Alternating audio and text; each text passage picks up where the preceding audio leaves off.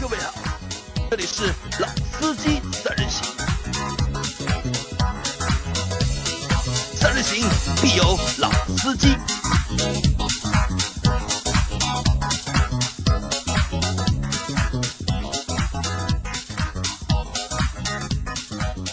Hello，大家好，欢迎收听《老司机三人行》，我是杨磊。大家好，我是周老师。Hello，我是张波。啊，现在是晚上十点半，对吧？我们最近的节目又录的非常的晚，我已经知道你后面想说什啊么了。为什么呢？还是因为就是波张散人最近又不散了。对张波又再就业了，对吧？这次就是这次服务哪哪家公司啊？呃，福特，福特，对吧？张波最近去了奥美，对吧？奥美啊，这奥美是在十年前，或者是十五年前，就我刚刚工作的那段时间里面，就是如果哪个小伙伴能够进奥美，对吧？这是一件非常神圣的事情。对，其实对于就当年对于好多广告人来说，奥美那就是圣殿、天堂。但是时至今日，对吧？当初的一个很神圣的一个就是 工作的一个公司啊，就是在目前来看的话，好像已经无人问津了，已经。呃，也不能说无人问津吧，只能说因为现在就是当年他刚进来的时候啊。是属于各方面的理念、服务客户的理念，包括很多运作的理念都是比较先进。那那个时候确实就是国内可能整个广告行业也是刚起步或者做的不是很好，因为我好像记得奥美最早给给在中国做的第一个业务好像是在哪份报纸上做了个跨版，而且当时就而且大家很熟悉的那个叫桑塔纳，有个拥有桑塔纳走遍天下都不怕，这句广告词就是奥美奥美写当年做的对。啊。这种传统的广告公司啊，就是可能在文案 copy 方面确实比较，因为我们现在听到很多朗朗上口的一些广告词，当年都是来自于这样的一些广告公司。但是整个市场环境变了啊，对。就像我们中国现在汽车市场的环境也变了，啊，对的，对啊这些当时我们想，当时在奥美工作的话，拿的可能是广告圈的话，应该高薪，可能都在这些 Four A 公司，我们或者叫四 A 公司里面，对吧？但时至今日的话，现在奥美是，出了名的圈内低工资，啊，其实你们有误解的，其实 for a 公司的工资向来都不高的，当年我看还是蛮高的。呃，当年只能在同行业里面中等偏上吧，不算很高的。很多人去这些 for a 的公司都是镀层金，之后会去一些 local 的公司，然后从经理变成了总监，对，然后工资翻倍了。就包括到现在其实还是一样，很多人就觉得说哇，有奥美背景，就将来可能找工作会方便一些。还有一个原因呢，就是造成我们节目录得晚，还有就是周老师，因为我们节目是这样，就是如果能够在七点前开录的话，那基本上当天的节目可能可以很快的去录完。对如果一旦时间超过七点，那周老师就进入了每天晚上，周老师要做两第二份工作，嗯要辅导他的儿子做作业而且是远程辅导，嗯通过微信，对吧？远程遥控，啊。就啊我们就是所有公司的人，就是一到这个时间段，对吧？就大家就通通打开静音模式，然后默默的看着周老师然后辅导他的儿子做功课。然后耳边传来周老咆哮谆谆教导。啊，其实我最近咆哮跑了少了啊，我也反省了，对吧？咆哮孩子也不是个很好的方式，但是呢，我也很苦恼，对吧？今天今天做英语，对吧？第三人称单数永远都搞不清楚的，对吧？现在分词什么时候加 ing 也是永远都搞不清楚的，我也很苦恼。那这个没办法，周老师，反正孩子是我们自己的，对吧？再再怎么苦恼，也要 我们要加油。啊，对的，就是要咆哮的时候，我只能默念，亲生的亲生的，亲生的。好，那回到前面周老师说的，就是很多东西变了嘛，对吧？十年前或者是十五年前，我说就是奥美的工资，那些四 A 公司的工资很高，但到现在的话，就是发生了就是在国内市场发生很多就是翻天覆地的变化。对，可能拿到在广告圈里面拿到一些高薪的话，在很多的 local 公司都能够拿到高薪。但前提是拿你大量的加班去换的。如果算到时薪的话，其实也不怎么高。那是其实一样吧，4 A 公司对，所以也加班，对，吧？所以所以说到这一点，我也给大家说一下，就是呃，周老师跟杨磊两个人经常这个完全不留情面的嘲笑我，他说你算一下，你一个小时才赚多少钱？啊，对的，所以就是向往广告公司高薪的伙伴们呢，就是大家做好一个觉悟，就是无休止的加班。无休止，确实是好无休止。那回到我们今天要说的啊，今天我们要来聊一下什么？聊一下就是因为出了一个新的政策嘛，呃，中国的汽车的就是合资的股比的规定发生了变化将会逐步的开放啊。那让周老师先和我们就是来科普一下这些政策。啊，是这样，就是说，在一九八四年的时候，十月十号那天正好我爸爸生日啊，就是在北京的人民大会堂发生了一件对中国汽车行业来讲是一个很大的一件事情。算个就是里程碑的一件事情了，应该是。上海上汽和大众组成了上海大众，当时两个企业的占比各占百分之五十。呃，当时呢，并倒没有明文规定讲，就是外资占比是多少，或者中方占比多少。那大家知道嘛，在合资开公司的时候，你想拿到话语权的话，你的股份占比一定要高。对。那出于嗯、呃、这样的一个考虑的话，那双方都希望可以有一个比较高的占比。那中方可能希望我占个百分之七十，你占个百分之三十，对吧？什么事情都听我的，技术拿来为我所用。但外国人肯定也不愿意，对吧？外国人说我技术输入到你国家了，对吧？我要多挣钱。那么当时均衡之后呢，就有一个百分之五十对百分之五十的这样一个股比的分配。对，当时也觉得蛮奇怪的一个事情，就一般比较多嘛，百分之五十一对百分之四十49总得有一个人说了算吧？啊，这个竟然是五十对五十、但是我相信啊，在那个年代，因为大众还是很强势的，因为中国在那个时候，其实在小车领域几乎是没有任何建树的。对，不管是我们讲的动力总成也好，车子的组装也好，等等，都是没有的。那大众跟你合资的话，技术拿进来，即使它只占百分之五十的股比，那我只能讲，在利润上面它能分走百分之五十，但是在公司的管理，尤其是在生产方面的这些管理，其实他们是占有绝对的一个话语权。话语权的主导权的，对然后到一九八六年的时候啊，就是富士重工的社长叫田岛敏宏，其实给当时的我们国家的一个国家领高导的领导人，对吧？国务院的领导写了一封信，他是建议说，我们中国啊，包括日本，再包括欧洲或者美国，就是合作要研发汽车。那么，其实这是个信号嘛。其实这个封信过去以后，对我们国家来讲，就大家会比较重视这样一件事情，就是说我们在中国在小车领域，就民用车领域上来讲，没有太多的技术可言的情况下，其实去合作开发这种技术层面的东西，其实对整个国家的汽车行业发展是有利的。就和更多的品牌、更多的国外厂商去合作，对去合资。那之后过了蛮多年啊，到一九九四年，当时出了一个叫《汽车工业产业政策》，在这份政策里面，它就明确规定了，国外的汽车厂商进入中国和中国的厂商进行合资的话，外商的股份占比上限就是百分之五十。那么就刚才讲了嘛，大家都喜欢占的多嘛，所以就变成百分之五十对百分之五十变成了一个常态。对其实我们可以就是过那么多年，我回头看这个政策，其实这是一个无比英明的政策。啊，对的，因为在那个时候，其实我觉得你说利润多分一点、少分一点，其实区别不会特别大。不对，这个事情不重要嘛。嗯、对，但是因为百分之五十对百分之五十这样东西，其实对中国的一个民族的汽车工业的保护和发展是有着非常大的一个作用。对的。然后呢，又往后推十年，到二零零四年，我们中国要加入 WTO 了。WTO 那么 WTO 呢，它讲的是一个贸易的开放，对吧？税收要降低等等。那在这样的一个背景下呢，当时中国是开放了零部件企业，就汽车的零部件企业是没有百分之五十的上限的规定了。那所以从那个时候开始，就会有大量的国际上的一些做汽车零部件的企业进驻中国，并且他们的占比也越来越高，到百分之七十五的都有。那么在这个过程中，那从二零零四年到我们现在二零一八年，过去了十多年，在这些年份当中，其实有一直有声音讲要开放股比的限制，但是一直没有去真正的落实，一直到今年，到我们的那个习主席在博鳌的亚洲论坛上面去讲到了这样一个问题，那很快就中国就出出来这样的一个政策，那首先是取消了一个新能源车的一个股比的限制，对，比如像特斯拉，特斯拉对那我看到新闻讲特斯拉已经在上海准备建厂了。对独自即使还没有那个完全政策落实下的情况下，他已经准备要现在只。注册了一个特斯拉的上海公司。对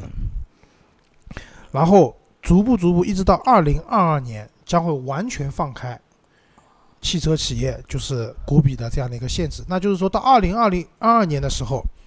很有可能那个时候会出现合资的情况，比如说有些外资的企业比较强，他又不愿意放弃他的主导的这种经营生产的权利，那很有可能就，但又要又要在中国造车，那怎么办？很有可能他占百分之九十五，甚至更高。啊，中方只占象征性的一点点的股比。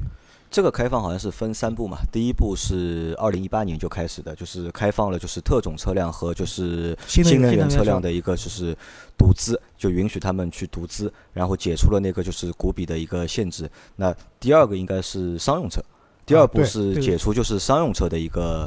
限制，到第三步应该到二零二二年对吧？是二零二二年对是全面全面解决，就乘用车就全面放开。但是它还有一个就是好像有一个就是后缀的一个一个条件，就是呃发改委好像就是会拒绝就是传统燃油车的新厂建立的一个就是申请，就是如果你要建新的就是燃油车的厂的话，那可能这个是就不再批准了就。对，而且这个也是就是跟现在的整个倡导这个环保啊，就这个新能源的这个政策，确实是有就一个助推剂吧，等于是。对，因为到二零二二年，差不多四五年以后啊，那个时候新能源的发展可想而知，应该是非常具规模了。到那个时候，我觉得再造多少内燃机的车子都不好说了，新能源的车子会占主导。然后在这个规定里面，还有一点很重要的是，原来只允许外资的品牌中国最多拥有两家合资厂。打个比方讲，一南一北两个大众啊，不能有一汽大第三家大众和上海大众嘛，嗯，对吧？福特也是一样的，长江铃、福特、江铃长安福特啊，奔驰、北京奔驰、福州奔驰、福州奔驰、马自达是一汽马自达和长安马自达长安马自达包括本田、丰田都是一南一北一，南一北对。对？那这个取消了以后，会变成是说，如果你愿意的话，那你奔驰除了北京奔驰、福福州奔驰，你还可以搞一个上汽奔驰，也是可以的呃。上汽奔驰多多数多数没有，但我觉得就是那个吉利奔驰，吉利奔驰，啊，对的，对吧？这个是这个是很有百分之九十的事情，我认为。啊，李书福其实一直有个奔奔驰的梦想嘛想，，对，对吧？有个吉利奔驰也是一件挺美好的事情啊。好，那我们就是就这些政策啊，就是慢慢的实行之后啊，就是讨论一下，就是今后的一个中国汽车市场或者进汽车工业的一个发展，可能会发现发生哪些的变化我觉得一步一步来，我们先讲新能源。啊？好，嗯，我觉得新能源为什么最早开放，原因是因为其实，在新能源这个领域里面，我们中国的现在这些企业并不落后。对的，对竞争对手相对来说比较少，其实国外在做新能源的有竞争力的，说白了，也就我认特斯拉一家为就。只有特斯拉一家。那大家知道，现在特斯拉受限于产能嘛，就是它的加州工厂基本上之前有新闻爆出来说，它的机器人其实那些阵列是有问题的，对吧？机器人只干了一些体力活，而没有真正把它的那个效率发展起来。所以现在 Model 三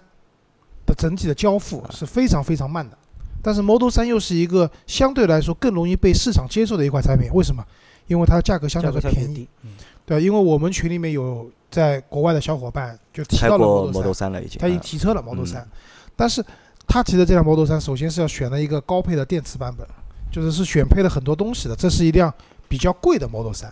才会优先交付给你。那么之前有呼声讲，比如说特斯拉是不是可以在中国建厂？对，但是因为中国当时是不允许你外资独资建厂的嘛，那特斯拉肯定是觉得说，我也不愿意和你们合资，所以这件事情是比较搁浅的一种状态。那自随着有了自贸区，对吧？特斯拉可以在自贸区里面造，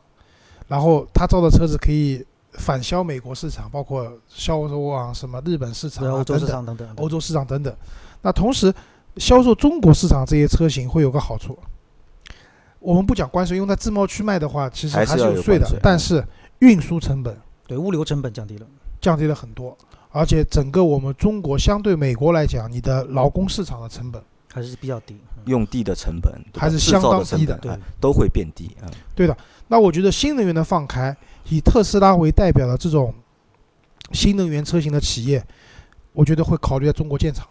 而且就是好像特斯拉和就是松下也准备在上海建电池厂。那如果到时候这个电池如果是国产的话，这个如果这个就是外资的，就是电池在中国生产，这个电池能够拿到补贴吗？国产的电池应该是可以的。应该是可以的，对对吧？啊，那就像刚才杨林讲的这个问题，也是我后面想讲的，因为特斯拉是进口车，包括它用的电池也都是进口的，用的松下的那个幺八六五零嘛，所以特斯拉在中国卖是不享受新能源的，除了牌照，就是部分城市的牌照有优惠以外，它是不享受任何的补贴的。国家补贴没有。但是，那我们试想一下，如果特斯拉在中国实现了国产，然后用的电池也是在中国生产的，那首先我们中国的消费者再去买特斯拉的话，哎，我觉得在价格上，刨去它的运输成本以外，可能还能享受到一定的补贴。那我觉得这是一个对广大用户来讲是一件非常好的事情。那还有一个，我觉得可以解决它产能的问题。Model 3这个车子其实还是有市场的，我认为是有市场。虽然杨磊说这个车子好简陋，对吧？但我认为是有市场的。试想一下，如果一辆 Model 3我们之后在中国生产，最后你能拿到手的价格，这辆车是二十多万、三十万以内的话，那我觉得还是真的很有吸引力的啊，一辆车子。这个对，而且会对国内的自主品牌的新能源车也会是一个比较大的一个嗯威胁。对，一个冲击，一个刺激。呃，但我觉得这不是威胁，只有竞争才会有进步才会有进步。进步嗯那如果说 Model 三这样的车子，它如果真的卖二十多万的话，那你国产的其他的一些品牌的车子同样卖这个价格的话，那你势必要提升自己的产品竞争力，最终受益的还是终端的用户。对我花同样多的钱，甚至更少的钱，我能用到更好的产品，那我觉得这是个好事情。对，开放市场之后，其实真正受利的还是消费者，就是你用更少的钱买到了更好的产品，或者说你同样的钱会有更多的选择，这种便利性是远比不开放更有对市场来说更有益的。这可能也是什么，也是这个政策出台的背后的一个意义之一。希望就是通过新的政策引入就是新的竞争的力量，或者是新的就是势力进来之后呢，就是让本土的就是汽车工业能有逼着你就往前推，就是有一个进步，或者有一个就是主动的去提高自己能力或者是技术的一个外部的一个外力。对就归根究底的讲，因为我们的新能源发展的不错，有信心。你特斯拉真的进来了，我们也不怕。我们打个比方讲嘛，威马汽车，对吧？威马汽车的价格现在看来是那天杨老师跟我说，威马是不是亏本啊？那我觉得真的有可能是亏本的，对吧？如果以它一辆车子能做到四百六十公里的 NEDC 的续航的话，它的电池组怎么样也得上八十到九十千瓦时，光这样一块电板可能就要十几万的成本了。啊，因为周老师订了一辆那个未来未来，未来对吧？啊我订了一辆威马的那个叫、啊那个是五对吧？EX 五 EX 五，我订了一辆 EX 五，但这个车就是我现在还不知道这个车到底能不能够在今年或者是明年交付。我们有小伙伴要订拜腾，拜腾，对吧？那就包括拜腾这样的车，车企什么小鹏电动车啊，这些其实都是有竞争力的。那特斯拉进来，我觉得只对整个市场来说只有促进，不会有很大的威胁。你要做好自己的产品，你就不去竞争嘛。就包括未来也一样，未来对标的是它的那个 Model X 嘛对吧？那相对来说比较低廉的价格，你能享受到差不多的这样一个用车感受，其实对大家来说是一件好事情。好，那这个是第一块关于新能源车的，对吧？那第二块其实是关于商用车的。那其实我们对商用车不是太了解，对商用车，你可能举个最简单的例子啊，比如说长安福特和江铃福特的区别。那长安福特可能更多的是乘用车，呃，家用为主。那江铃福特可能像大家熟悉的什么依维柯啊，像类似于这种车型，这个就是归属于到商用车这个领域了。那商用车的话，可能估计啊要找陈忠杰陈老师来说一下，啊我们可能是说不了太多的东西。他是他是专家，我觉得商用车是这样的，其实中国在做商用车这个领域呢，是我觉得是处于这样的地位。就比如说江淮，对吧？我们的江淮的轿车不咋地，但江淮的商用车，它的卡车，对，哎，做的还是不错的。就有一种讲法，就是江淮的做的这些商用车，论产品质量，它可能比进口的那些品牌的车子略差一点，但价格可能真的只有三分之一，甚至更低。对，包括江淮的大巴啊，像这些，但是呢，江淮比国内其他品牌做的一些商用车，要好很多，对吧？它的产品品质要好很多，但是呢，价格只贵了一一点点点。其实中国还是有企业做这种商用车有竞争力的，对吧？其实我包括我们知道，刚才讲到依维柯，对吧？依维柯的集卡的车头是全世界做的最好的。对，就是我们看 F 一啊，除了那些厂队自己有集卡的那些品牌，比如奔驰啊什么的，那些自己没有集卡的品牌的这些队伍用的，他们就是装设备用的这些集卡，全部是依维柯的。那依维柯在我们国人的心目中是怎么样的？就是那种很大的车，就讲到依维柯就是什么十七座的这种车子嘛。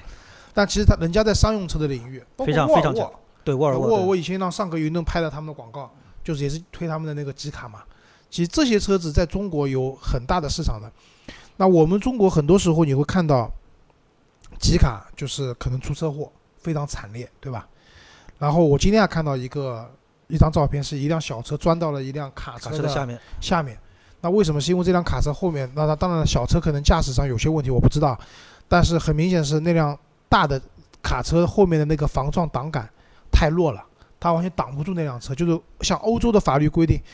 就是一辆大型的卡车，包括吉卡，它后边的那个防撞挡杆是非常粗壮的。当小车撞上去以后，也就相当于追尾了一辆和它差不多高的车子，而不会发生整个车头钻进去的这种局面。因为车头钻进去了，那车上的人生还的可能性几乎不大了。对。但是如果说这个挡杆会把你挡住，那会好很多。但是我们现在中国国内的，你看那些卡车啊，就每辆卡车几乎都有这个防撞挡杆，但是起不到防撞的真正的作用。国内现在卡车有这个东西的根本目的是为了对付验车。对，但是我觉得，那如果国外的商用车可以进中国，股比开放了以后，那我觉得更多的这种好的商用车在中国生产，然后中国的就是，当然我们私人不会买嘛，但是一些企业去购买这些车型的时候，能够买到更好的产品。那通过这样的竞争，我们自己国家自自主品牌做的这些车子，也可以把这些，就像刚才讲的防撞挡杆这些东西，能真真实实落实下来。那我觉得对在整个一个用车环境的安全性来讲，对吧，也是一个很大的帮助。对，现在很多的问题，实际情况是什么？就是说，我们可以看到国外有很多好的东西，但是呢，因为它不对我们构成直接的威胁，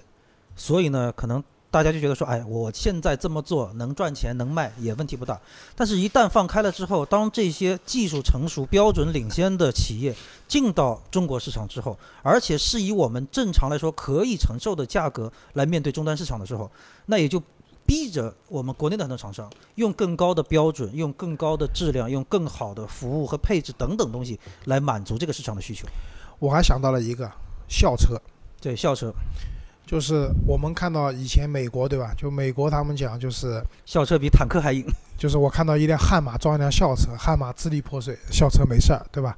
那我们不能讲我们中国的现在校车很差，但是在整体校车的安全的这种质量上面，我觉得和我们看到的那种进口的校车那确实没法比，还是会有一些有有差差距的，对吧？那在这样的情况下，那至少以后我们觉得小孩子坐校车上下课，可能也会慢慢的变成一种趋势，至少会在一些一二线的城市先开展起来。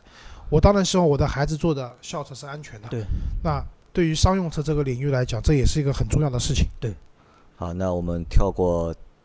第二阶段，来到第三阶段，完全开放阶段。就是乘用车完全开放之后，可能会出现哪些情况？我倒是觉得到了二零二二年，就是普通的燃油车开放，反而我觉得对我们的影响可能不会太大。对啊，就是按照现在的国家政策来说，到了那个时候，燃油车在市场上的占比到底还能占到多少？这个呃这个真的那占多少？那我觉得还是占绝大多数。可能到二零二二年，我啊预估就是燃油车占总的一个销量，起码还要占百分之八十。百分之八十，这个我我觉得可以，这个数字再低一些，但是肯定还是占多数的，这个是肯定的。对，对呃，那我觉得是这样，就是当完全开放了以后，首先一点啊，就是我们刚刚讲的，就是关于合资品牌的，就是超过两家的这件事情，我觉得会，有没有可能发生变化？我觉得会有变化组合，这些组合可能可能不可能发生变化？完全有可能，我觉得是完全有。其实那些大品牌，打个比方，就奔驰，对吧？它的产品线是非常丰富的。对。但是现在奔驰，你真正能买到国产的车型并不多，对吧？国产车型哪些？C 级，C 级对、吧？？E 级，E 级、吧 CLA 然后啊然后 GLA 啊和，GL GLC，GLC，嗯，对吧？对，就是这些我们当然卖的比较多的一些车型了，但是原因也在于，就北奔的生产能力其实也是有限的。那么福州奔驰主要是造商用车，商用车，对吧？什么威霆威啊，V 级啊这些车型，那么奔驰即使想把它更多的车型放在中国国产，甚至造完，因为大家中国相对来说人力成本低嘛，甚至造完以后返销国外。它北奔是没有这样的容量的，而且北奔也不一定愿意。那这个时候，我觉得可能像奔驰这样的企业会寻求多一家的合作方，而且杨老师一直讲，就是我们东北三省其实还空着呢，对对吧？可能在那边可以再去开个厂。啊，因为就我看到这个政策之后，我的第一反应就是什么呢？东三省有救了。对你说的这个问题啊，咱们比方说沃尔沃，沃尔沃现在在东北是有厂，但是呢，就而且它的产品也已经是返销欧洲市场，包括北美市场也有一部分返销。但是就像刚才周老师在说，沃尔沃的卡车的车头非常强，那我觉得将来的有一天，沃尔沃的这个商用车的这条线一定会进到国内。啊，对的。那我觉得这个是一方面啊。那另外一个，对于很多企业来讲，怎么讲，就是可能就讲的难听点啊，就是在国内合资的找了个猪队友，啊，对，对吧？然后呢，你又你说现在藕断联系，我不跟你合作呢，呃，干不可以，政策上不允许嘛，对吧？对吧？那么只能继续合作下去。这个猪队友能不能举一个简单的例子，让我们大家更直观一点？啊，这个讲得罪人啊，比如说东风，对吧？东风对吧？东风和标致的合作，对吧就？这样，这个话题过去了。其实标致，我一直觉得标致是非常好的，就是平民车。就是我觉得标致的车的它的设计或者它的一个理念，就是其实是很适合就是家用，但是标致在中国的销量惨，对吧？只能用惨来形容。对，我说句实在话，就是就像我记得我原来在节目我也说过，我当年最早对标致二零六那个印象就是好到什么程度，而且那个车在欧洲拿了那么多的奖，然后进到中国之后，就就会突然会觉得就怎么啊就变成这个样子？我觉得标致是另外一个故事啊，就最早广州标致，对，广州标致五零五见过吗？那个车子啊，没见过，那个车我还开过看到过。啊，对吧？然后后来东风标致，对吧？其实，在三零七大卖的年代，我觉得可能有东风的原因，也有标致法国人脑子不转弯的原因天生的傲慢的那那种。啊。对的，两厢的标致三零七一直不肯进中国市场，千呼万唤始出来，已经过了那个大家的新鲜劲了，对对吧？所以我觉得都是问题。那就类似于这样的厂家，可能对吧？现在的现在的队友不是特别给力的情况下，还有福特，对吧？福特是长安的福特嘛，就是其实我觉得，因为福特我一直对福特的印象还蛮好的，我对福特的印象就甚至好于就是通用，就通用的啊，别克。对对对，这个我个人也知也是但是福特在中国的话，就是也是一直不给劲，就好像这产品一直就是有问题，对吧？不对口，或者是就是有这样那样的问题呃。断轴门嘛，最出名的。那在这种情况下，这些车企其实自己的产品线还是很丰富的，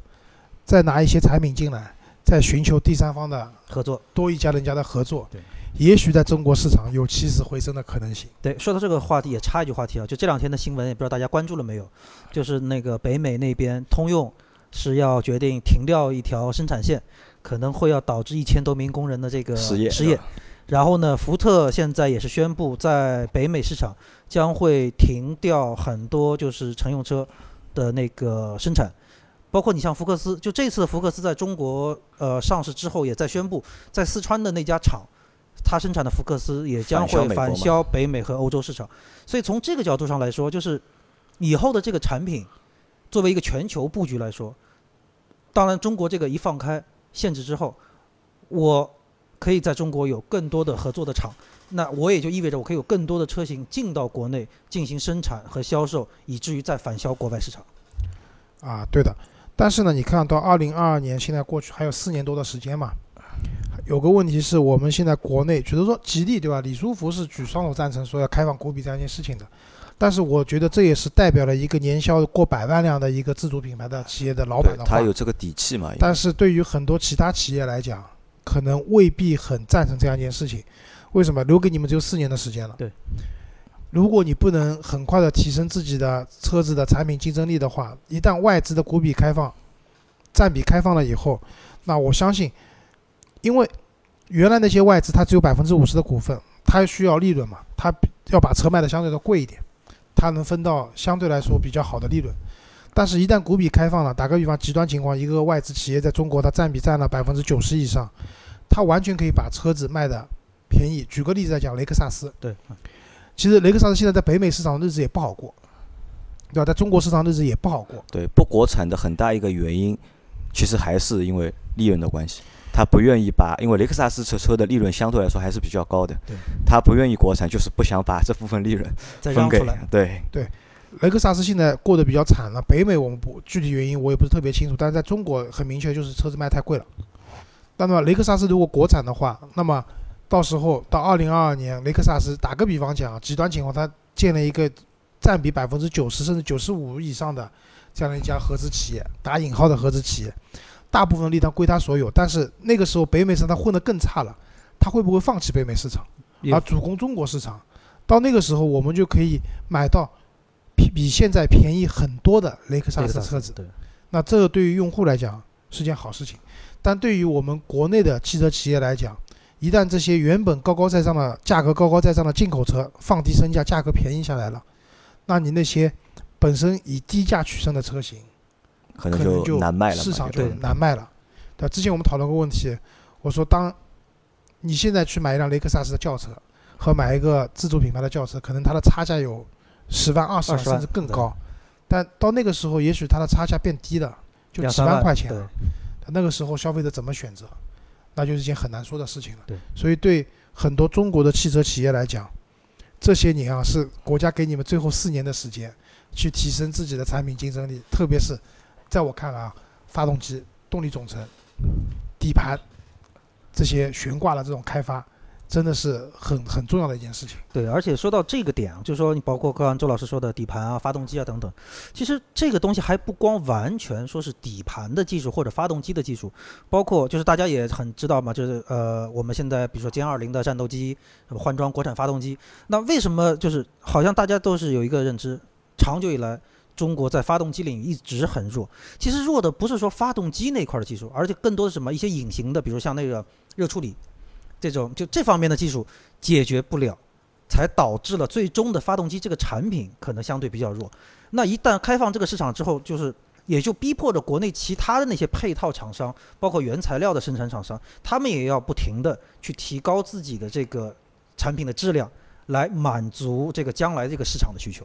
对，所以这种开放以后啊，可能对国内的现有的零部件的厂商的供应商挑战会更大。对，提的要求会更高。为什么？就是现在因为占比是五十对五十嘛，那你外资企业可能你在 global 用了那些零部件的供应商，在中国的话你可能用不全。对。但是，一旦外资企业占的股份多了，他肯定优先用自己 global 的企业，而这些企业在中国本身就有厂。那么现在在造一些零部件，就讲的难听点，有些通过关系啊或者怎么样造的那些零部件的厂商，那就更加没活路了。对，像现在大家都会知道啊，就是原厂件和副厂件，大家会觉得说副厂件的优势嘛，就是便宜，但是质量呢可能稍微略差一点。但是可能真的到了那一天，原厂件跟副厂件就可能几乎已经没有区别了。那对消费者来说，这个政策对消费者，你们觉得会有什么影响？会啊，降低你买车的价格啊。对，我是觉得格会变低。对，我是觉得这个政策不管对厂商的影响好或者坏，但是对终端我们消费者来说，一定是有帮助的。那就讲的稍微细致点，就是消费者可能花同样的钱，你如果还是买自主品牌的，那理论上这些车的产品竞争力会提升。对，不管是耐用性、它的节油性、安全性各方面都会有提升。或者你本来想买一些比较高价位的车型，你现在可以更便宜的买到这些车子了。对，对用户来讲肯定是件好事情。那对就是那些如果不上进的车企来说，那可能就是一个坏事了了，啊，我觉得是的，挑战会非常大。挑战会非常大。因为就是如果就说不思进取嘛，只是说靠现在眼前那些短期利益，呃，对于技术研发这块，尤其是对技术研发不上心的这些企业，对于他们来说，到那一天，这个就是一个很要命的一个事情。啊，所以呢，还有一个就是掌握了真本事的那些高端技术人才，他们的市场流通的价值会更高。更高，对因为，为什么？就比如说我们讲某些不上进的汽车企业，反正我的车就这样，对吧？研发这件事情我也不是很重视，对反正我便宜，我就卖的便宜嘛。对，反正你出一款车，我仿着壳子给你倒拆过来，对再差不多造一辆。基于这样的政策背景下，他们就要想自己的研发的问题了，那可能就要去高薪去挖一些研发领域比较强的那些人了。对，或者他们可能最终就是沦为国外品牌的那些国内的，就是 怎么说，不占利润大头的合作伙伴。啊，对的，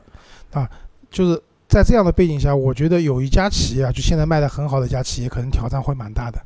就是宝骏。宝骏宝骏啊，因为宝骏的车子就是他们在市场定位造怎么样的车上很有心得，但在技术上面真的是没有什么东西。因为宝骏很多车子甚至都现在连安全气囊都不配的，对吧？以低价换的市场，在未来这种情况下面，当别人的车子会就是比你好的车子越来越便宜的情况下，你的这种优势的空间会被压缩的越来越小，就这样的日子就不一定特别好过了。但是我是觉得，就是说，随着市场的放开也好，呃，汽车厂商的股比放开也好，这个可能也都是一个必经的一个过程。所以说，你说这个政策调整完了之后，市场的这种洗牌是一定存在的。就是比如说像吉利这种本身有实业的、有实力的企业，它的发展就可能会越来越强。那有些就是技术相对来说比较薄弱，或者说也不在意技术研发这些企业，可能将来就是慢慢的被这个市场淘汰。我觉得这个。可能也就是说，整个一个时代发展的一个必然的一个趋势。而且对现有的合资企业，比如说我们讲的什么上海大众啊，对吧？就是现有的合资企业，他们挑战也会很大，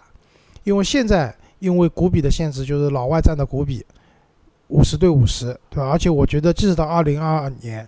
你说老外要孤僻占多那些企业，因为他们市场已经放在那边了嘛，也不一定会同意。但是。他们可以寻求第三家的合作伙伴，对，它可以降低在你这边的生产量，包括给你的新的车型越来越少。其实现有企业的话，怎么样就稳固自己的市场，做越来越好的产品，也是一个蛮大的挑战。所以就是刚才讲到一个中国特供嘛，就是这些企业，我觉得未来就是更多的是要做自己的一些本土车型，就是针对中国市场特殊研发的这些车型。对，只有这些车型做强做大了，才不怕那些老外都要把你的核心产品抽走。对，所以说到这个点，就是刚就刚才周老师说这个点，我也有这个感觉啊，就是说我们现在一谈到中国特供车型，似乎它是一个另类的一个存在。其实从一个中国本土的汽车企业，我不管你是合资也好，还是独资也好，你毕竟是站在中国市场，那你对中国市场的这个用户的需求度，包括说理论上你对中国市场的这种变化的满足，这种应对的速度，应该是要比那些纯进口车厂要快。那将来一旦这个政策放开之后，可能，呃，我我就打一个比方说，可能有些比较强势的中国本土车企，它的和占资比例更高之后，那它对于这个市场的应对速度，包括对于车型的推出等等各方面，应该会比现在更快。所以将来可能有一天，上海大众，包括我们现在说的吉普的什么大指挥官，就类似这样的车，到那个时候，可能这些车型的占比就会慢慢变大，因为这些可能是更适合中国市场销售的这样一个车型。啊，对的。好吧，那我们反正还有四年时间嘛，五年五年时间应该是，嗯，我们拭目以待，拭目以待。啊，好的，那这期节目就先到这里，感谢大家的收听，好，再见，拜拜，拜拜。